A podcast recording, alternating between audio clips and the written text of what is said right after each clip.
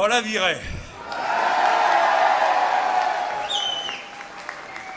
Ouf, Sarkozy, c'est fini.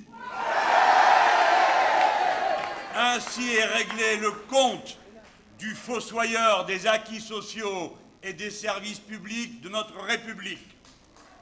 Sa défaite, c'est celle d'un honteux projet d'extrême droitisation c'est une très bonne nouvelle pour la France et pour l'Europe. Le monde, le monde qui nous regarde connaît de nouveau l'audace des Français. Une page est tournée, une autre commence, pleine d'exigences. Je félicite François Hollande pour son élection. Son avantage lui donne les moyens d'agir. Je souhaite de tout cœur le meilleur au nouveau président comme à notre patrie. J'adresse un salut reconnaissant à la résistance acharnée pendant cinq ans du mouvement social qui a préparé cette victoire. Ce soir,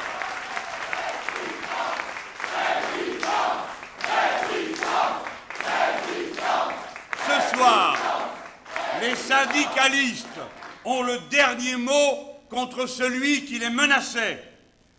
Je félicite les 4 millions d'électeurs du Front de gauche dont les votes ont fait la décision aujourd'hui. Je salue leur discipline. Au même moment, ce soir, notre parti en Grèce passe en première position de la gauche.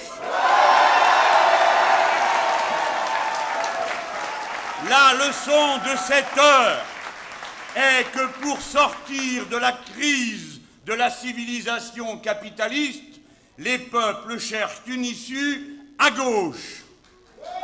C'était bien une manipulation que la place honteusement accordée aux thèses de l'extrême droite entre les deux tours. Le Front National n'est pas du côté du monde du travail, une nouvelle preuve en est apportée.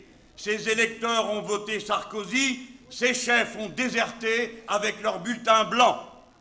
Le Front de gauche s'engage, autonome et conquérant, pour que la défaite de la droite, pour que la défaite de la droite et l'élection de François Hollande deviennent la victoire des exigences aiguës qui viennent de s'exprimer. Les élections législatives doivent approfondir notre victoire. Le front de gauche en est l'outil fidèle. Tout commence à présent pour la France et pour notre gauche. Place à la fraternité, place au peuple.